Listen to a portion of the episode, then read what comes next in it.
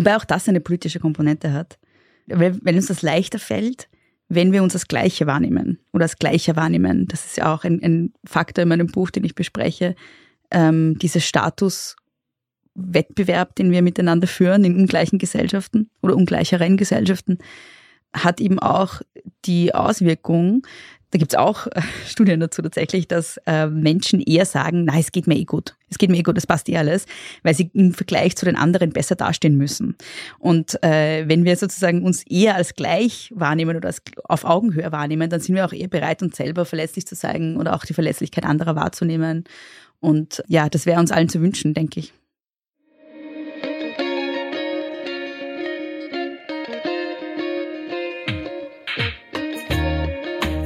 Herzlich willkommen bei Ganz offen gesagt, dem Podcast für Politikinteressierte.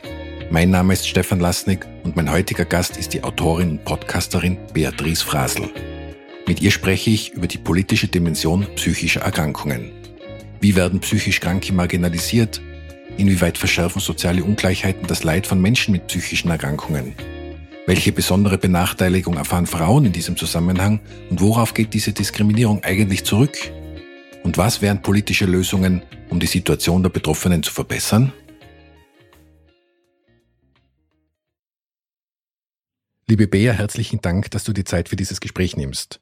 Ein Grundmotiv bei unserem politischen Podcast ist ja Transparency is the new objectivity. Und in diesem Sinne beginnen wir unseren Podcast immer mit der bereits traditionellen Transparenzpassage, also woher wir uns kennen, warum wir uns wie in unserem Fall duzen und ob du aktuell für Parteien oder deren Vorfeldorganisationen tätig bist. Wir kennen uns, weil du mit deinem Podcast Große Töchter Mitglied im Netzwerk unseres Podcast-Unternehmens Missing Link bist und wir hier ja bereits seit längerer Zeit sehr gut zusammenarbeiten. Genau, wir kennen uns daher und ich freue mich auch, dass wir gut zusammenarbeiten. Das ist immer, macht immer sehr viel Spaß. Ähm, und ich wollte auch noch dazu sagen, vielen Dank für die Einladung. Ähm, ich freue mich total, dass ich hier sein darf. Ich höre den Podcast selber total gerne und äh, habe mir schon gehofft, dass ich irgendwann mal zu Gast sein darf und freue mich total, dass ich jetzt hier bin. Zu deiner Frage, nein, ich arbeite nicht für Parteien, nicht für Parteivorfeldorganisationen. Was war das dritte? Das war, wo wir Parteimitglied bin ich auch nicht, nein. Ja, genau. so. Okay. Also keine Parteinähe, damit haben wir das geklärt. Es ist immer wichtig, dass unsere Hörerinnen und Hörer unsere Gesprächspartnerinnen und Gesprächspartner einordnen können, falls sie zum Einordnen sind, was jetzt in deinem Fall von den Parteien her nicht der Fall ist. Damit können wir, glaube ich, starten in, mhm. in den Podcast. Wir reden heute über dein Buch Patriarchale Belastungsstörung. Und in diesem Buch geht es, das ist zumindest meine Interpretation nach dem aufmerksamen Lesen, um die Einordnung psychischer Erkrankungen in eine gesellschaftliche, ja sogar gesellschaftspolitische Dimension. Und genau über diese gesellschaftspolitische Dimension würde ich gern heute mit dir sprechen. Und deswegen gleich zu Beginn die Frage, an welchen Eckpunkten in deinem Buch würden diese gesellschaftliche und auch gesellschaftspolitische Dimension dieser psychischen Erkrankungen besonders erkennbar? Mhm. Also ich glaube, ähm, da kann man zwei Ebenen auseinander dividieren. Das eine ist die Ebene der Behandlung und das andere ist die Ebene der Entstehung von psychischen Erkrankungen. Ähm, auf der Ebene der Behandlung von psychischen Erkrankungen muss man feststellen, dass ähm, der Zugang zu dieser Behandlung in Österreich, nicht nur in Österreich, aber jetzt, ich fokussiere jetzt mal auf Österreich, sehr hochschwellig ist und sehr schwierig ist. Also wir haben die Situation, dass beispielsweise Psychotherapieplätze in Österreich nicht grundsätzlich eine Krankenkassenleistung sind, sondern es gibt manche Psychotherapeutinnen, nicht alle, manche, die Kassenplätze anbieten, die Verträge haben mit den Krankenkassen und diese wiederum haben immer nur ein bestimmtes Kontingent an Kassentherapieplätzen und die sind meistens relativ schnell weg. Das heißt, wenn ich in Österreich ähm, jemand bin, der den Eindruck hat oder dem ein Arzt sagt oder dem die Familie sagt, dass man Therapie bräuchte oder wenn man das selber glaubt und einem nicht gut geht und man ähm, Therapie sucht, ist es sehr wahrscheinlich, dass man keine Therapie findet, die von der Krankenkasse bezahlt ist. 80 Prozent der Therapieeinheiten in Österreich sind privat gezahlt. Und das bedeutet wiederum, dass sich ganz viele Leute, also dass man entweder auf eine Warteliste kommt, die meist mehrere Monate lang ist. Äh, wenn man das jetzt vergleicht mit einer körperlichen Erkrankung, ist das fast unvorstellbar, dass ich mit, weiß ich nicht, Grippe, Covid, was auch immer zum Arzt gehe und der sagt mir, ja, melden Sie sich in drei Monaten nochmal. Du schilderst auch in deinem Buch ein schönes Beispiel, wo du das eben mit einer physischen Erkrankung vergleichst, genau. wie unvorstellbar das ist, dass man in die Notaufnahme kommt und die sagen, naja, kommen Sie mal in drei Monaten. Genau, wir schreiben Sie auf eine Warteliste und melden uns dann bei Ihnen und hier haben Sie ein paar Schmerzmittel. Ähm, die zweite Option ist, wie gesagt, das privat zu bezahlen. Das ist sehr teuer. Eine Therapieeinheit kostet in Wien aktuell so zwischen, also das billigste, was ich gesehen habe, sind so 85 Euro. bis hin zu, heute habe ich gehört, 160 Euro in der Stunde. Ähm, meine Therapie kostet zum Beispiel 110 Euro in der Stunde. Ähm, man kriegt dann zwar bei einer Diagnose einen Teil, einen geringen Teil äh, von der Krankenkasse zurückerstattet. Das sind bei der ÖGK aktuell 28 Euro, bei der SVA, wo ich bin, äh, weil ich selbstständig bin, äh, 40 Euro. Aber den Rest muss man selber bezahlen. Wenn man das dann rechnet mal vier im Monat, kommt man auf eine ordentliche Summe, die sich viele Leute einfach nicht leisten können. Und deshalb ist äh, Psychotherapie ähm, oder, oder psychische Erkrankung eine Klassenfrage bei der Behandlung, aber auch bei der Entstehung. Ich bleibe jetzt nochmal kurz bei der Behandlung, weil sich eben viele Menschen gar nicht leisten können, in Psychotherapie zu gehen. Und das Problem, das dabei auch entsteht, und weil ja immer dann das ökonomische Argument natürlich kommt, wir können uns das nicht leisten, dass wir Psychotherapie in so einem großen Ausmaß zur Verfügung stellen, wie es eigentlich gebraucht wäre. Das Problem, das entsteht, ist, dass, dass man dadurch auch keine Kosten spart. Ja, man spart sie natürlich bei der, bei der Psychotherapie, aber es entstehen dann noch weitaus größere Kosten in Folge, weil psychische Erkrankungen, die nicht behandelt werden, gehen nicht einfach magisch weg in aller Regel. Ja. Ähm, sondern sie können sich wie körperliche Erkrankungen auch chronifizieren, sie können schlimmer werden. Es kann auch passieren, dass Leute dran sterben. Es, Suizid ist ein riesen, riesen Thema. Ja. Ähm, es sterben sehr viele Menschen an Suizid in Österreich. Ähm, und wir haben das Problem, dass dann in weiterer Folge sehr hohe Folgekosten entstehen in Form von Arbeitsunfähigkeit, in Form von Frühpensionierungen, äh, in Form von Reha-Aufenthalten und Krankenhausaufenthalten. Das ist ja alles viel teurer. Ja. Das heißt, es ist auch ökonomisch ein Problem eigentlich, wenn man sich nur die Zahlen anschaut.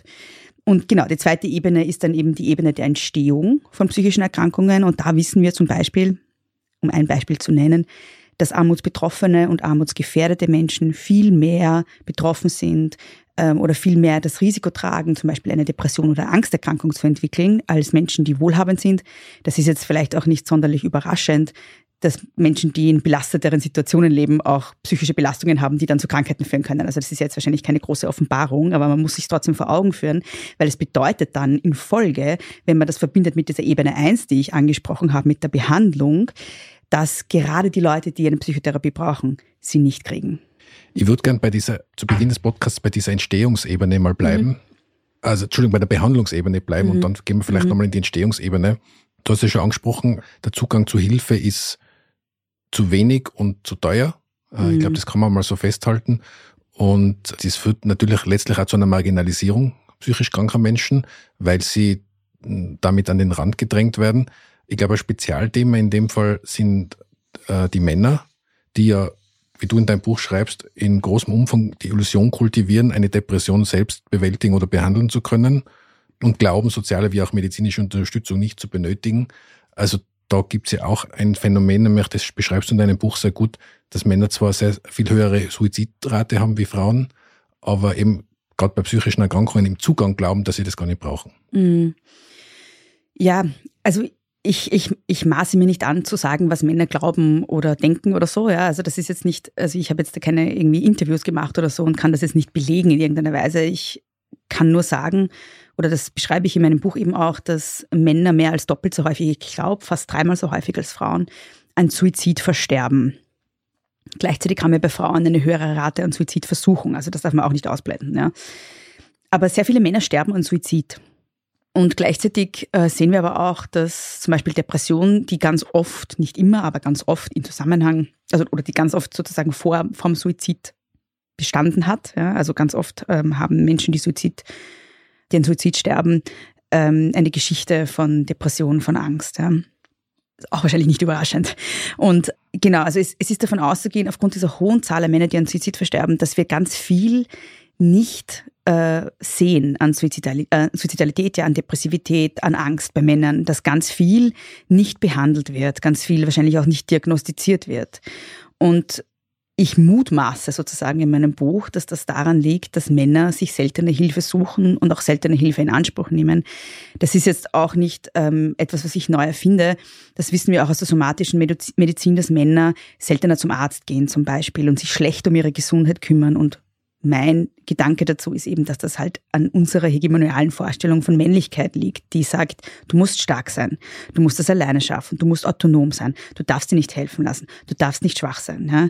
Und wenn das schon bei körperlichen Erkrankungen so ist, ist es nicht überraschend, dass ein Mann dann auch nicht zum Psychotherapeut gehen will und sagen, ich bin depressiv, weil Depressivität oder Angst ja in unserer Gesellschaft leider ganz oft mit der Vorstellung von schwach und unfähig und faul oder was auch immer verbunden ist. Ja. Absolut, ich kann das nur unterschreiben und vielleicht kann ich das als Mann eben insofern bestätigen, als ich schon glaube, dass Männer sehr schwerer tun mit dieser mit diesem, äh, ich will, ich brauche Hilfe. Mhm. Äh, ich, äh, in dem Gebiet, ich habe selbst eine Psychotherapie einmal gemacht. Das war die beste Entscheidung meines Lebens. Ja. war nach einer schweren Erkrankung, wo ich mir gedacht habe, ich sollte mir jetzt einen Profi an die Seite nehmen, weil das ist vielleicht nicht dazu geeignet, damit selbst umzugehen oder selbst mhm. fertig zu werden. Es war damals als ausgezeichnete Entscheidung und da profitiere ich heute noch davon. Also liebe Männer, solltet ihr das Gefühl haben, dass ihr Hilfe braucht, bitte macht's das. Und ich bin damals sehr kommunikativ, sehr offen damit umgegangen. Und das Interessante dabei war ja, dass ganz viele Leute gesagt haben, ja, ich mach das auch. Oder ja, das, oder mhm. ja, ich habe das auch schon mal gemacht. Also wenn man es dann anspricht, ist es eh nicht tabuisiert. Aber lass uns heute nicht über Männer sprechen, weil das ist eigentlich Nein, ich wollte nur gerade sagen, ich finde das eine, ist eine voll schön, also schön, äh, danke, dass du das sagst und es, es ist ich glaube, ich vielleicht auch für die, die zuhören, für die männlichen Zuhörer, ja, vielleicht auch, kannst du da auch so ein bisschen ein Vorbild sein, die das jetzt hören und, und, und äh, irgendwie, ja, so einen coolen Typen wie dich hören und der sagt, ich war auch in Therapie. Ich glaube, das ist ganz hilfreich und es ist auch eine total schöne Erfahrung, oder? Wenn man, wenn man Leuten sagt, ich habe ich hab da gestruggelt und ich war in Therapie und, und man dann irgendwie auch so das zurückkriegt, dass auch andere Leute strugglen und dann irgendwie auch so eine Verbindung entstehen kann. Ich finde das total schön, deshalb rede ich auch immer drüber und überall.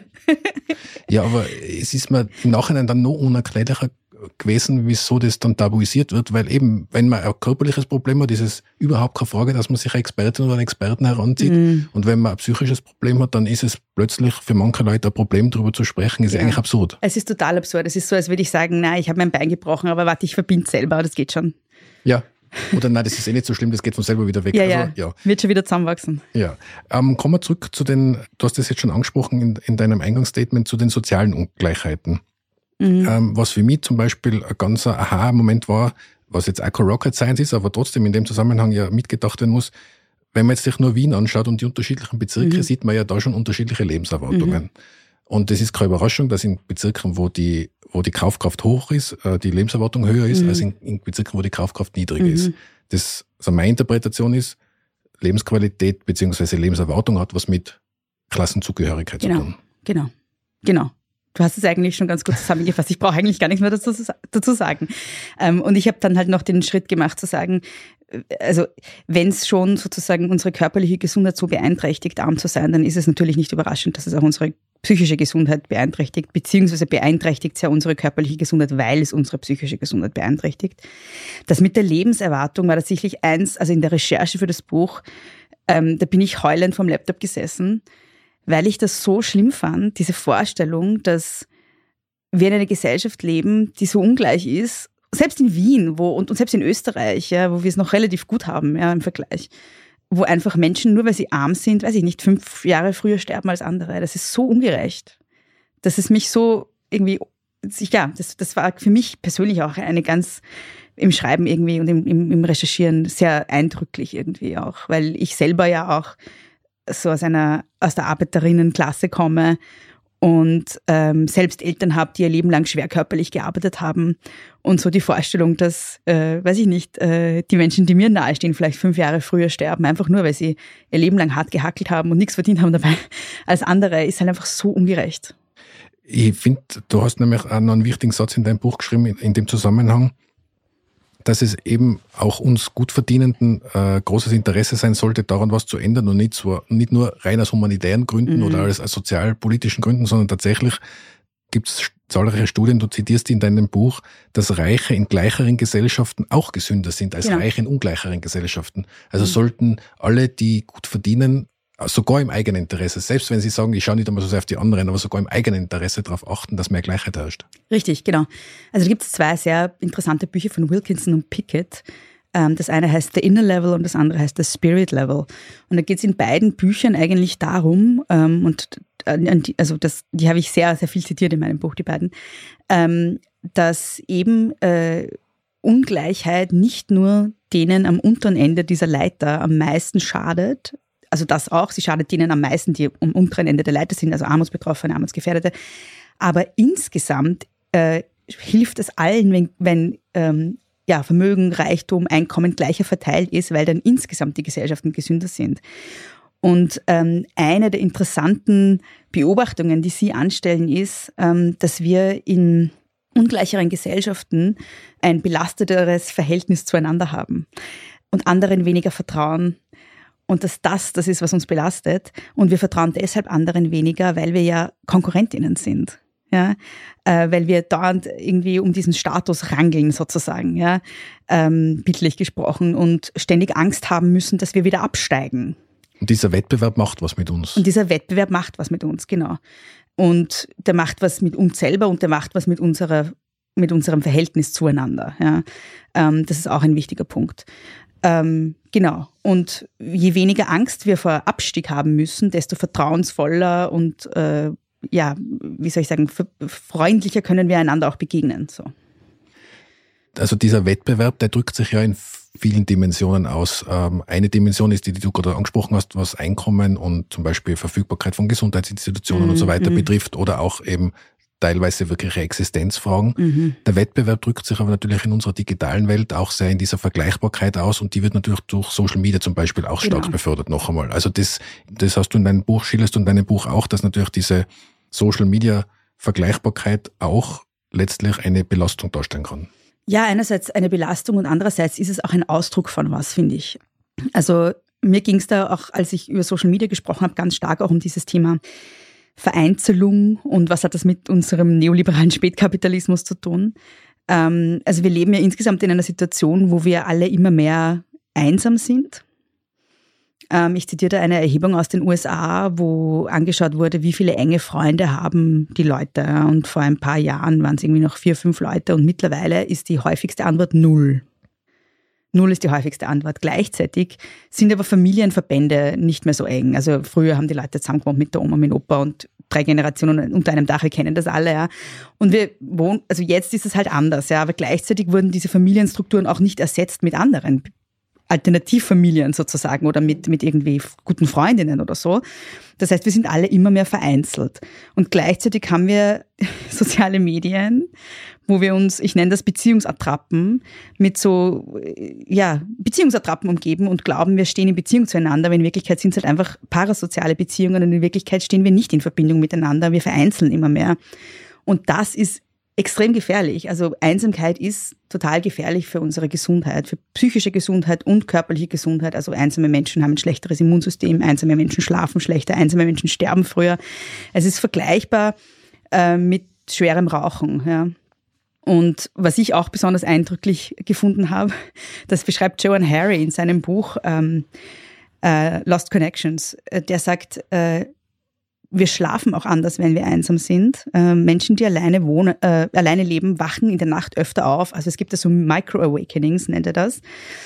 Ähm, und er führt das darauf zurück, dass er sagt, ja, früher, in unserer Vorzeit als Menschen, sind wir in unserem Überleben davon abhängig gewesen, ob jemand auf uns aufpasst. Ja, wir haben eine Sippe gebraucht und zwar tatsächlich für unser Überleben. Ja, weil wenn wir schlafen, muss irgendwer uns bewachen. Oder ja. das Feuer bewachen. Oder wenn wir uns verletzen brauchen, genau, oder das Feuer, oder wenn wir uns verletzen, brauchen wir jemanden, der uns, der sich um uns kümmert. Ja. Also Menschen alleine waren sozusagen dem Tod geweiht, jetzt ganz drastisch gesprochen. Und das ist natürlich etwas, was wir uns offenbar immer noch in uns tragen, wenn man sich anschaut, wie drastisch wir auf Alleinsein und Einsamkeit reagieren. Und ich glaube, das ist etwas, das ist so das, neben, neben der Lebenserwartung von ärmeren Menschen im Vergleich zu reicheren, war das eigentlich das zweite Ding, was mich in der Recherche so richtig um es neumodisch zu sagen, geflasht hat. Ähm, weil, äh, ja, weil es einfach so eindrücklich ist, wie, wie stark uns Einsamkeit belastet und wie sehr sie uns krank macht und wie wenig wir eigentlich an Strukturen entwickeln, um dem irgendwas entgegenzuwirken. Du hast in deinem Buch die Beschreibung verwendet, äh, die Individualisierung und gesellschaftliche Atomisierung macht uns krank. Das finde ich in dem mhm. Zusammenhang sehr passend. Ja, genau, ja. Lass uns bitte nur zu einem Spezialthema kommen, das in deinem Buch auch einen, einen großen Raum einnimmt und ich würde sogar sagen in deinem Leben, nämlich der feministische Aspekt dieser ganzen Angelegenheit. Ja.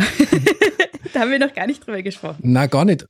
Dein, dein Thema oder dein Thema des Buches ist ja sehr vielschichtig äh, mhm. und äh, einige Schichten haben wir ja jetzt ja schon eh nur kurz angesprochen. Ich würde übrigens an der Stelle ausdrücklich allen empfehlen, die diesen Podcast hören, das Buch auch zu lesen weil wir heute im Podcast haben wir im Vorgespräch auch schon gesagt, gar nicht alle Aspekte ansprechen ja. werden können und alle Details.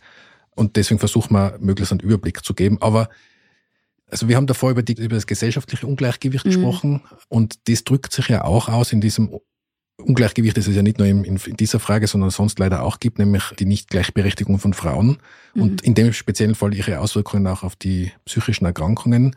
Und da darf ich wieder dein Buch zitieren. Ob du im Laufe deines Lebens an einer Angststörung oder Depression erkrankst, Schlafstörungen entwickelst, hängt in hohem Maße davon ab, ob du ein Mann oder eine Frau bist. Und davon, in welchen sozioökonomischen Verhältnissen du lebst. Den zweiten Teil haben wir jetzt schon angesprochen, aber den ersten Teil, der wird mich jetzt besonders interessieren. Ja, ich würde das auch gern gleich zusammenziehen ähm, und über die sozioökonomischen Verhältnisse eine Schicht drüberlegen und sagen. Also ich habe vorhin schon gesagt, dass ähm, ärmere Menschen und armutsbetroffene Menschen eher von Angst, Angststörungen oder ähm, oder Depressionen und so weiter belast, also be betroffen sind. Ähm, und da kann man gleich anknüpfen und sagen, das sind meistens Frauen. Ja, also in unserer Gesellschaft sind Einkommen, Vermögen nicht fair verteilt unter den Geschlechtern. Ja. Über das Einkommen reden wir relativ häufig. Also ich glaube, es weiß mittlerweile jeder, dass es einen Gender Pay Gap gibt. In Österreich ist er ca. 19 Prozent, in die EU ca. 13 Prozent. Wobei man kann es nicht oft genug wiederholen. Also noch einmal, liebe Männer, Frauen verdienen in Österreich durchschnittlich auch 90 Prozent weniger. Mhm, also genau. ändert es da was bitte. Ja. Vor allen Dingen, deswegen, der Appell geht deswegen an Männer, weil es großes Männer sind, die dann in Führungspositionen sind. Ja, ja, voll. Ja, ja, sicher, sicher ja. Deswegen sage ich, man kann es nicht oft genug wiederholen. Ja, ja. Du sagst, es wird viel drüber geredet, das glaube ich auch, aber. Ja, vor allem ich rede viel drüber. Wahrscheinlich ist es auch für mich schon so ein, mm, ja, eh klar, aber ich glaube, du hast schon recht, man muss es immer wieder wiederholen, ja. Ähm, das ist das eine Thema, ja. Aber gleichzeitig muss man dann dazu sagen, diese Ungleichheit multipliziert sich im Laufe des Erwerbslebens. Frauen haben dann am Ende ihres Erwerbslebens, aktuell sind es 41,7 Prozent weniger Pension in Österreich. Und das ist mal eine Zahl, die man sacken lassen muss. Also Frauen kriegen fast, eigentlich fast die Hälfte weniger Pension als Männer. Auch eine drastische Zahl ist, wenn man sich die Vermögensverhältnisse anschaut. Da gibt es unterschiedliche Studien dazu, ähm, die sagen, zwischen 30 und 40 Prozent weniger Vermögen haben Frauen im Vergleich zu Männern. Und das ist vielleicht, sagt zumindest die Katharina Mader von der Wirtschaftsuni, die sagt, das ist noch relevanter als das Einkommen, weil das Einkommen ist für viele Frauen etwas, was sie gleich ausgeben für, weiß ich nicht, ihre Kinder, Essen, Miete und so weiter. Ähm, vor allem, weil das bei Frauen auch nicht so viel ist, das Einkommen. Also das ist eher so laufende Kostendecken.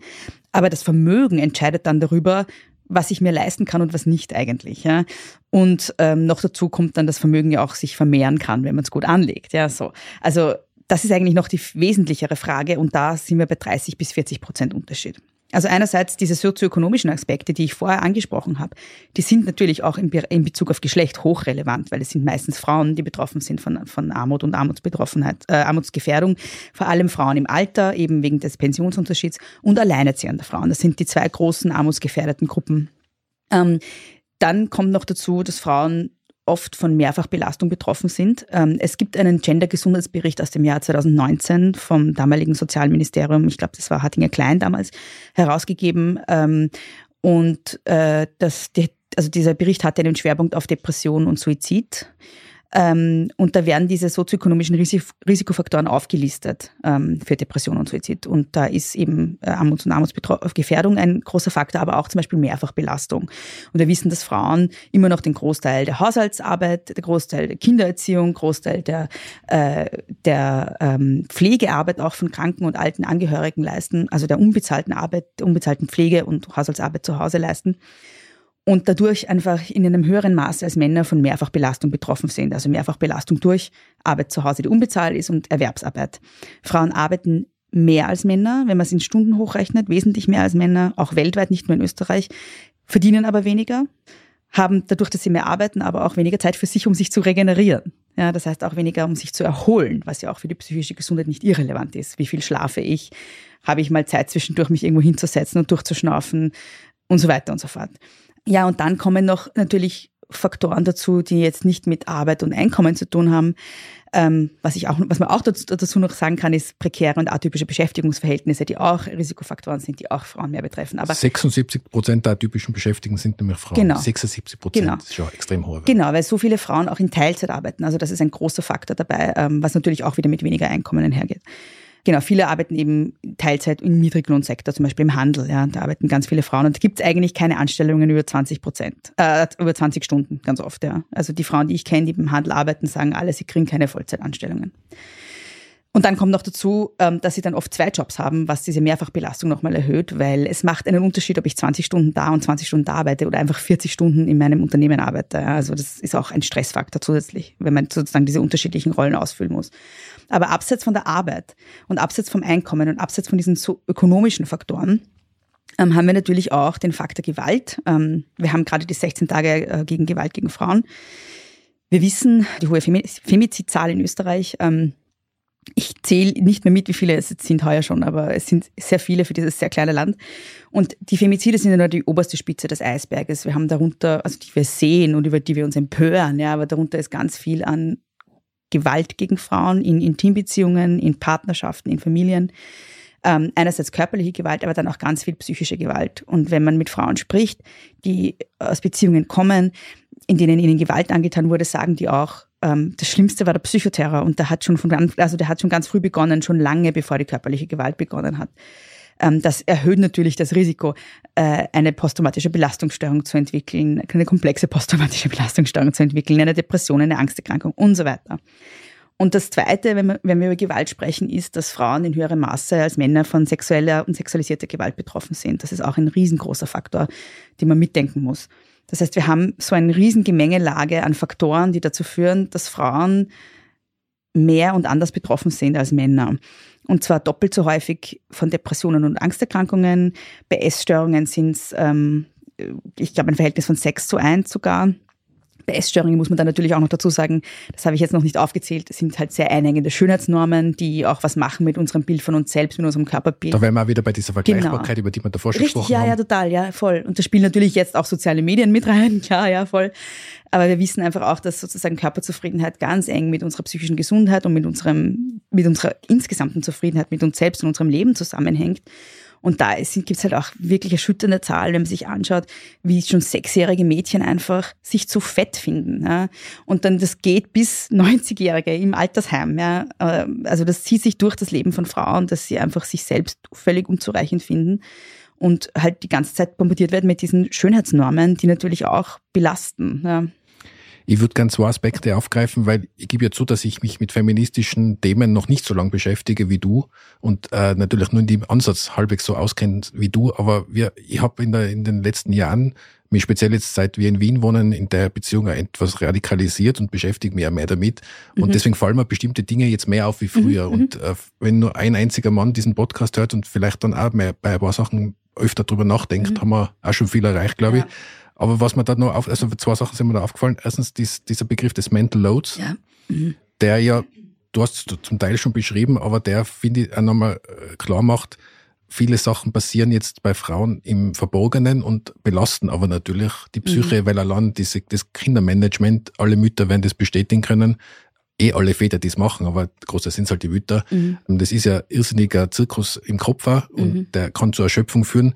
Wir haben ja mit der Franziska Schutzbach, auch eine Buchautorin, ja. ja eine Folge aufgenommen zur Erschöpfung der Frau, wo sie eben auch darüber spricht, was alles zusätzlich auf Frauen lastet.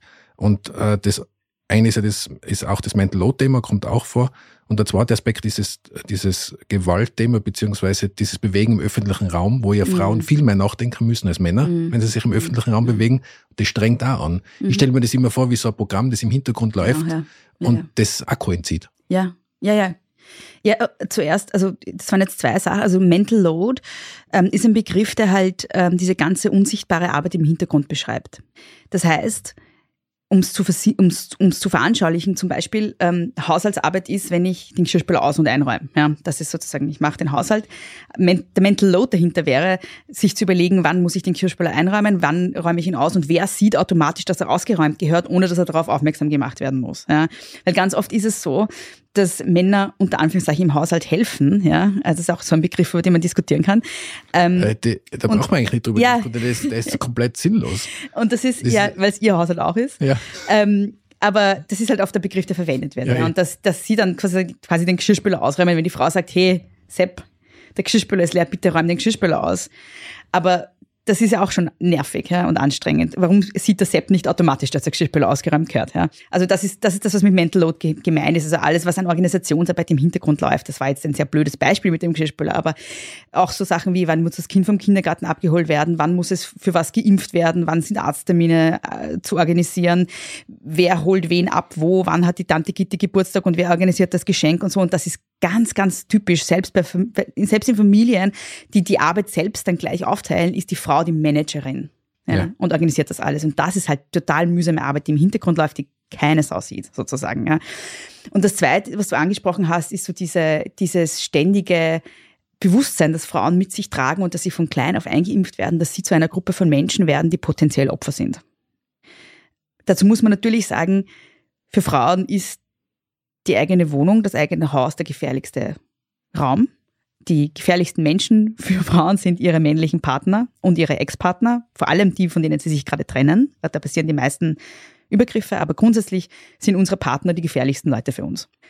Ähm, und nicht fremde Männer auf der Straße. Ja, das, das muss man schon dazu sagen. Aber trotzdem äh, gehen wir einfach anders durch die Welt als Männer. Ja, ich glaube, jede Frau, jedes Mädchen auch kennt das Gefühl, wenn man irgendwie im Dunkeln allein auf der Straße unterwegs ist und ein Mann irgendwie hinter einem geht. Ja.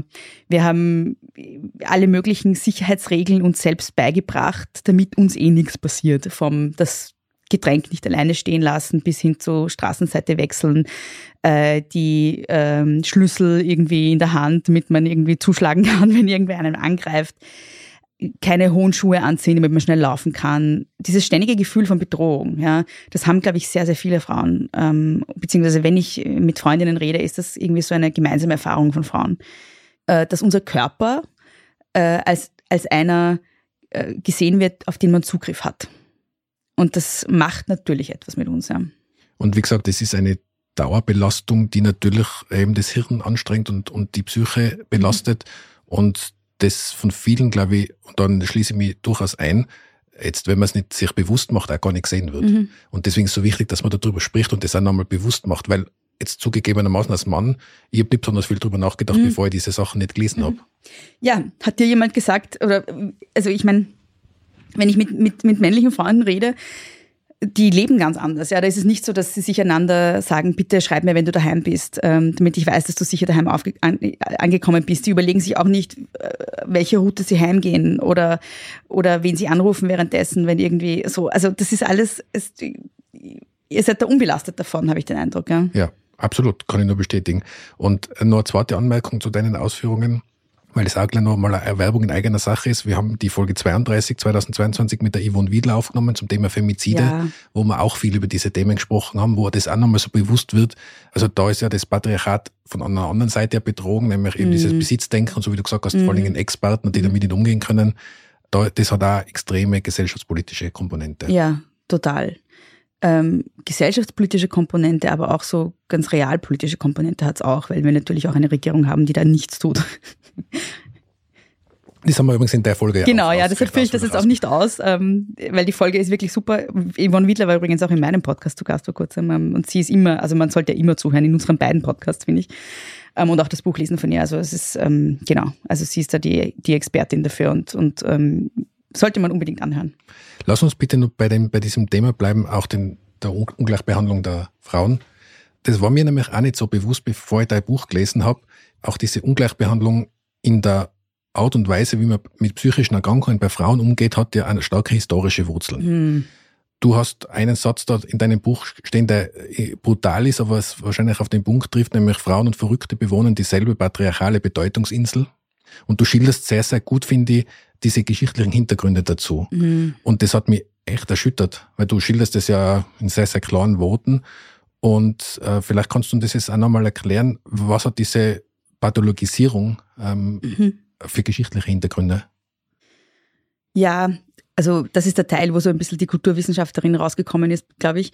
Ähm, also grundsätzlich, glaube ich, kann man sagen, dass ähm, Verrücktheit in unseren Köpfen sehr mit Weiblichkeit assoziiert ist. Ja, einerseits darüber, dass wir es als Schwäche auslegen und Weiblichkeit mit Schwäche zusammendenken aber gleichzeitig auch ähm, eben historisch gewachsen. Ähm, ich schaue mir da ganz stark das Beispiel der Hysterie an.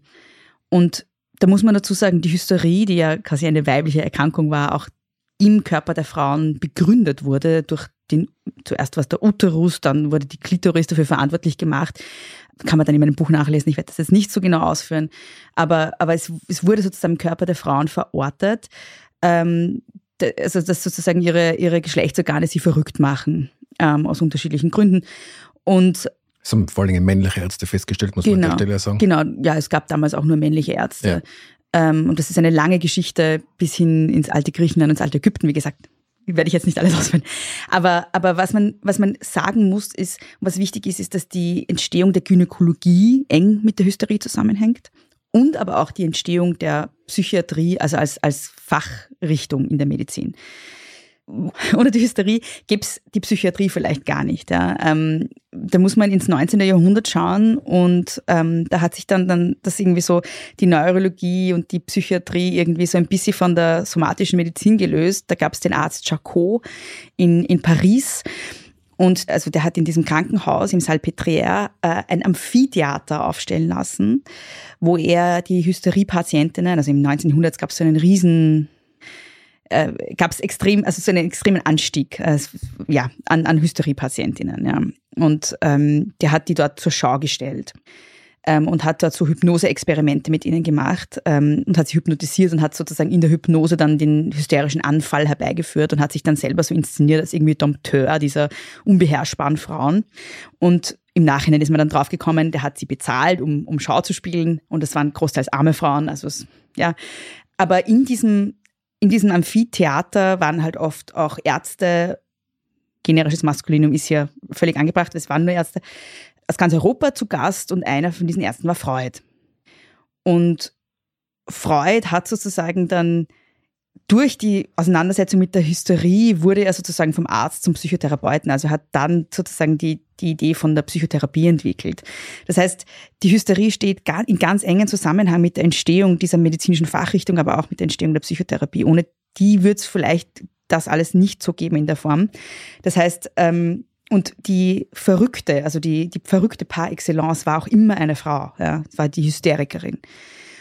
Was Freud dann gemacht hat, ist, und das ist interessant, er hat einerseits ähm, nicht mehr als, als somatisches Leiden, das irgendwie mit dem Uterus oder so zu tun hat, äh, verstanden, sondern als psychologisches Leiden. Das hat Gott sei Dank, das ist das Gute dran, also er war eigentlich für seine Zeit ja sehr fortschrittlich. Ja. Das hat dazu geführt, dass er gesagt hat, auch Männer können hysterisch sein, aber vor allem Männer aus der Unterschicht und aus der Arbeiterschicht. ja. Ähm, obwohl es natürlich grundsätzlich ein weibliches Leiden ist, aber auch Männer können betroffen sein. Aber es hat zweitens dazu geführt, dass dieses Leiden ähm, dann auch psychologisch behandelt wurde und nicht mehr körperlich. Also davor hatten wir ja Frauen, äh, weiß ich nicht, die Klitoris verätzt oder den Uterus rausgenommen oder irgendwelche anderen Experimente mit ihnen gemacht, die teilweise sehr grausam waren. Ein bisschen zur Lobotomie. Genau, ja, das war dann später, das war dann eher, das, ja, das war dann, das war dann später, okay. aber aber äh, im, im 18., 19. Jahrhundert äh, gab es eher so, es waren einerseits ähm, Operationen an, an, an den weiblichen Sexualorganen, also es wurde die, die Klitoris herausgeschnitten, ähm, es wurde der Uterus herausgeschnitten, solche Dinge, aber auch sehr übergriffige wie soll ich sagen, Behandlungsmethoden. Also Frauen wurden, wurden dann von dem Arzt masturbiert sozusagen. Also der Vibrator wurde auch entwickelt eigentlich. Also es ist Wahnsinn, was an der Hysterie alles dranhängt, weil der, die, die Entwicklung des Vibrators ist eigentlich auch entstanden im Zuge dessen. Also der erste Vibrator war ein Behandlungsinstrument der Hysterie. Also ja, da gibt's, äh, da hängt ganz viel dran, aber grundsätzlich ist es so, dass diese Idee der Verrückten immer war eine Idee der verrückten Frau. Also das ist, glaube ich, auch heute noch sehr assoziiert miteinander. Genau, deswegen wollte ich ja mit dir darüber sprechen, weil wenn man diese historischen Wurzeln irgendwie im Kopf behält, dann kann man so Einordnungen, die ungerechtfertigterweise vorgenommen werden, mhm. besser verstehen, genau. weil sie tatsächlich, so wie ich das jetzt aus deinem Buch gelernt habe, einfach einen historischen Kontext haben und jetzt bestimmte Dinge werden halt offenbar weiter tradiert, bewusst, unbewusst. Mhm. Und das ist ganz wichtig, dass man darauf aufmerksam macht, dass es diese Hintergründe gibt. Also das mit der Hysterie zum Beispiel war mir nicht so bewusst. Mhm. Das Interessante ist, also wir haben vorher schon darüber geredet, dass bei Männern Depressionen oder Angststörungen wahrscheinlich ganz oft nicht diagnostiziert werden. Das sehen wir daran, dass sie dann an Suizid sterben und wir haben vorher nicht gewusst, dass sie depressiv waren. Bei Frauen ist es umgekehrt. Bei Frauen ist es so, ähm, dass wahrscheinlich ganz oft äh, körperliche Erkrankungen falsch diagnostiziert werden oder zu spät diagnostiziert werden, weil man davon ausgeht, dass es nur unter Anführungszeichen nur psychosomatisch ist. Ja. Und ähm, da gibt's auch eine Reihe von Studien, die sagen, einerseits warten zum Beispiel Frauen länger in der Notaufnahme auf Behandlung. Sie kriegen eher Beruhigungsmittel als Schmerzmittel, all diese Dinge. Ja. Und da spielt halt ganz stark noch diese Idee des hysterischen Vibes mit rein, ja, die nur übertreibt, die einfach nur psychisch krank ist, weil sie so labil ist oder die, die, oder die, genau, einfach vielleicht auch nur Aufmerksamkeit will, ja, da schwingt ja ganz viel mit. Also wenn psychische Erkrankungen bei Männern unterdiagnostiziert werden, werden körperliche Erkrankungen bei Frauen halt ganz oft unterdiagnostiziert oder falsch diagnostiziert. Ähm, was da natürlich auch noch dazu gehört, ist, dass in der Medizin ganz lange der Körper, der, der männliche Körper die Norm war. Ich würde sogar sagen, es ist immer noch so. Ja, ja, es ist immer noch so, aber es war vor allem ganz lang so. Und da hat sich das halt so entwickelt, dass, dass Medikamente und äh, weiß ich nicht, äh, Impfungen zum Beispiel nur in männlichen Körpern getestet wurden, bei Frauen dann ganz andere Wirkungen oder Nebenwirkungen hatten oder stärkere, aber auch, dass manche Erkrankungen bei Frauen einfach andere Symptome aufweisen als bei Männern. Das klassische Beispiel ist der Herzinfarkt. Ja. Da wurden ganz lange und werden immer noch Herzinfarkte bei Frauen nicht erkannt, weil sie einfach anders ausschauen. Und dann kam es vor, dass Frauen einfach, ähm, statt dass sie für einen Herzinfarkt behandelt werden, einfach ein Beruhigungsmittel kriegen. Ja solche Dinge. Aber ich habe im Buch auch mehrere Beispiele äh, von Krebs über HIV-Infektionen, wo Frauen einfach anders behandelt werden als Männer oder zu spät behandelt werden oder zu wenig Medikamente kriegen oder zu spät kriegen. Auch Fälle, wo es einfach für Frauen dann tödlich endet ähm, und man hätte es eigentlich anders machen können. Ja. Und was da halt eben reinspielt, ist immer noch so diese Idee von, ach, die übertreibt ja nur. Ja. Und das versuche ich halt sozusagen historisch ein bisschen herzuleiten, dass dieses Klischee wir wahrscheinlich alle noch mit uns rumtragen, weil es auch historisch gewachsen ist. Ja, und das ist dann unter Umständen eben ein sehr, sehr nachteiliger Cocktail, also Cocktail übrigens super Wort für einen Tiroler, ähm, dass, dass, man, dass es diese gesellschaftliche Ungleichbehandlung gibt, dann gibt es die soziale Schlechterstellung, dann diese eben einseitige Medizin mhm. und dann nur dieses tradierte Bild von, okay, äh, die hysterische Frau mhm. oder die verrückte Frau, das ist dann in Kombination ein extrem bis, bis hin zu einem tödlichen Cocktail. Genau, genau. Und deswegen Cocktail. ist das so wichtig, Cocktail, ja. Das, äh, das, da werden, Solange du nicht Hafermilch sagst. oder, oder Campus. Ja. ja. Lass uns vielleicht nur zum äh, Ende des Podcasts versuchen, äh, Gegenstrategien zu besprechen. Ähm, es kann ja nicht sein, dass, das, dass wir das jetzt so hinnehmen. Eine Gegenstrategie ist ja, und das versuche ich sehr stark jetzt auch zu unterstützen in unserem Podcast, Sachen transparent zu machen, Denkweisen transparent zu machen, so wie du in deinem Buch das auch machst, vielleicht einmal in die Geschichte zu stand, wo kommt denn das eigentlich her? Das hilft auch manchmal, Sachen besser zu identifizieren. Was gibt's noch für Möglichkeiten, äh, an dem Thema zu arbeiten? Mhm. Also da muss man, glaube ich, wieder die zwei Ebenen auseinander dividieren. Also das, was ich ganz am Anfang gesagt habe, war ja die Ebene der Behandlung. Und da ist, finde ich, ganz klar zu fordern sozusagen und umzusetzen, dass man die Kontingente für Psychotherapieplätze aufhebt. Wir haben, ich glaube, das war in der ersten Pandemiephase, da hat der damalige Gesundheitsminister Rudolf Anschuber ja angekündigt, dass die Kontingente für Psychotherapieplätze auf Krankenkasse um 200.000 20.000 20.000 Entschuldigung 20.000 erhöht werden und äh, das ist natürlich als Maßnahme ein Schritt in die richtige Richtung, aber man muss sich natürlich immer die Frage stellen, was passiert mit der 20.000 ersten Person und mit der 20.000 zweiten Person. Ähm, warum ist es überhaupt kontingentiert? Ja, also ich meine, bei körperlichen Erkrankungen sagen wir ja auch nicht, wir behandeln jetzt dieses Jahr 20.000 Magengeschwüre mehr als letztes Jahr, sondern wir behandeln die Magengeschwüre, wenn sie entstehen.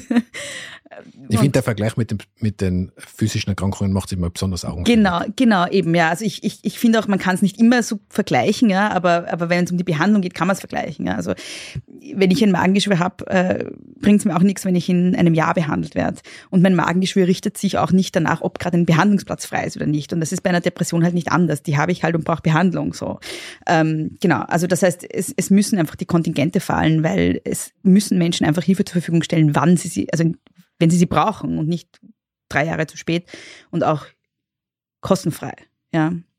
Weil sonst eben die, die es am dringendsten brauchen, sie nicht bekommen. Das ist so die kurative Ebene. Und dann auf der präventiven Ebene muss man halt so ein ganz breites Feld sich anschauen. Also einerseits, ähm, wir haben ja schon drüber gesprochen, dass Ungleichheit krank macht und Armut krank macht. Natürlich alle Maßnahmen, alle politischen Maßnahmen, die Ungleichheiten abbauen, ökonomische Ungleichheit, Ähm, und ich meine, da diskutieren wir ja über viele Dinge, von Vermögenssteuer bis hin zu geringerer Besteuerung von Einkommen, Mindesteinkommen und so weiter und so fort. Also all diese Dinge, die sozioökonomische Ungleichheit verringern, würden auch unsere psychische Gesundheit als Gesamtgesellschaft verbessern. Alle Maßnahmen, die Armut abbauen, verbessern die Gesundheit von Armutsbetroffenen, dann hoffentlich nicht mehr Armutsbetroffenen. Ähm, und alle Maßnahmen, die auf eine Gleichstellung und Gleichberechtigung ähm, von Männern und Frauen hinarbeiten, verbessern die Gesundheit von Frauen. Ja. Sie verbessern insgesamt unser Leben, davon bin genau. ich fix überzeugt. Ja, ja. Ich vertrete ja diese Anliegen jetzt so vehement, ja. aber in dem Fall natürlich ganz besonders. Ja, ja, genau. Ganz speziell. Ähm, das heißt, da kann man auch so das ganze feministische Playbook irgendwie herausnehmen und alle Forderungen, die schon in den 70er Jahren gestellt wurden, die noch immer nicht umgesetzt sind, ähm, hernehmen.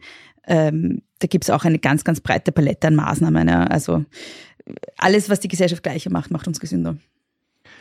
Du hast in deinem Buch auch noch angeführt, dass auch diese gegenseitige Achtung, das aufeinander Acht geben, sich der eigenen Verletzlichkeit bewusst sein und die ja nicht irgendwo verstecken und dass das auch etwas ist, was uns insgesamt helfen würde und auch mhm. psychische Erkrankungen jetzt nicht verhindern würde, aber zumindest ähm, verkleinern würde wahrscheinlich.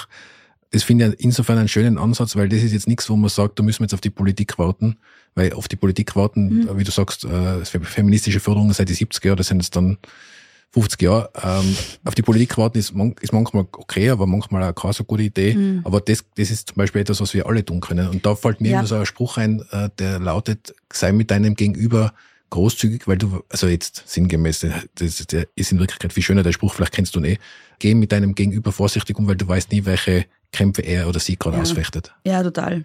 Wobei auch das eine politische Komponente hat.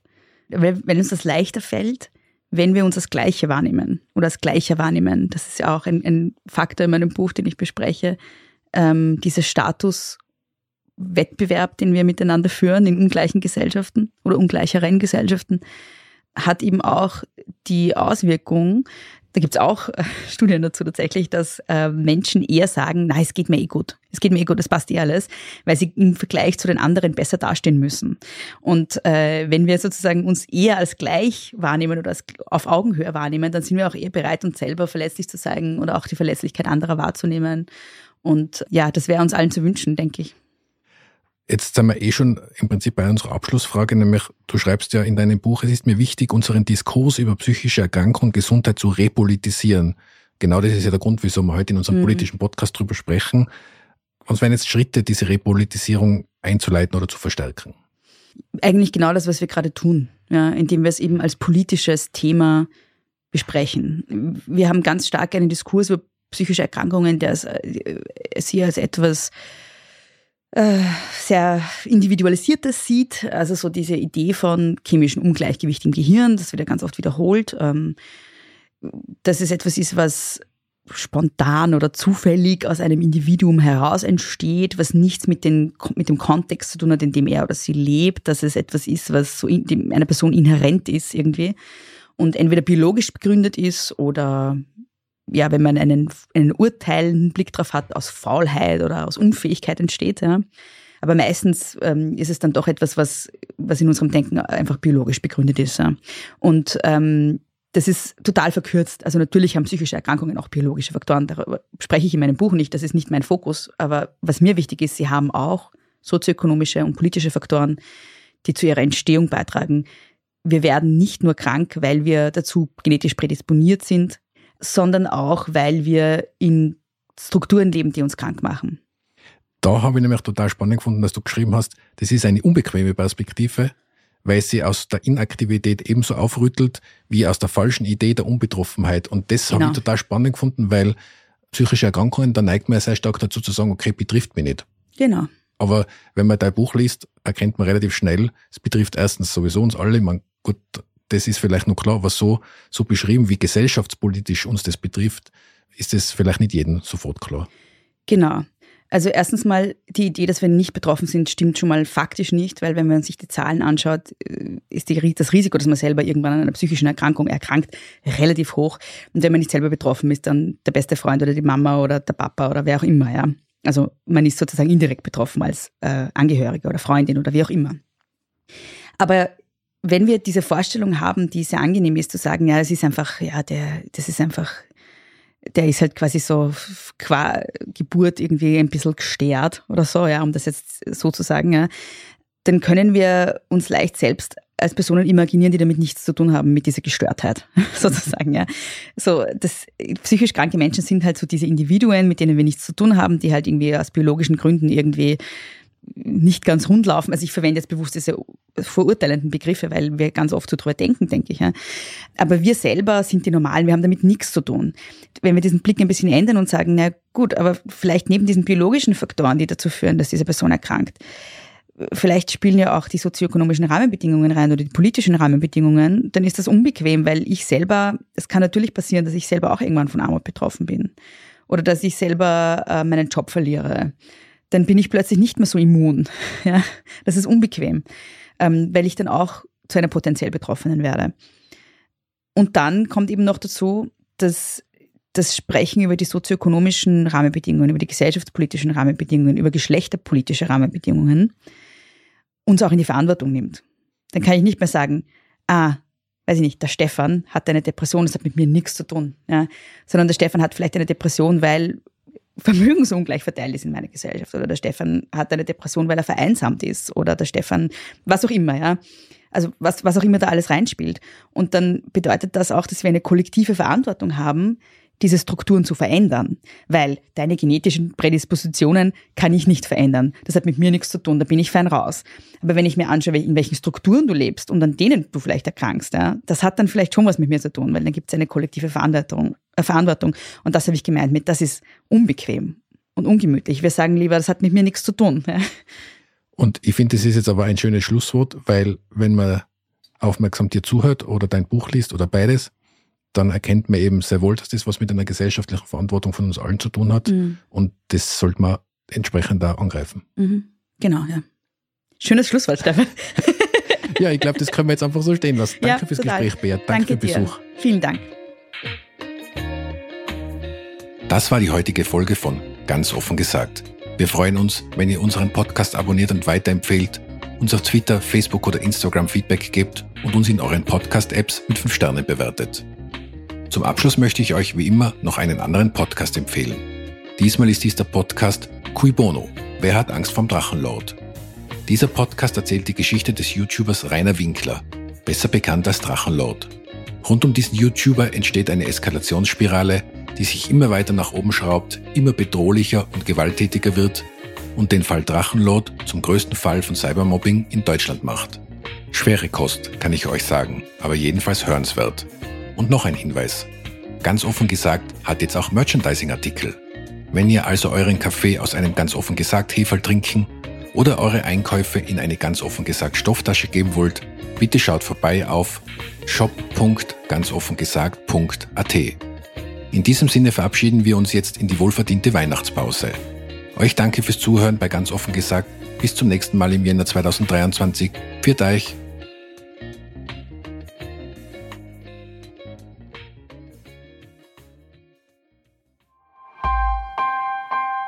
Missing Link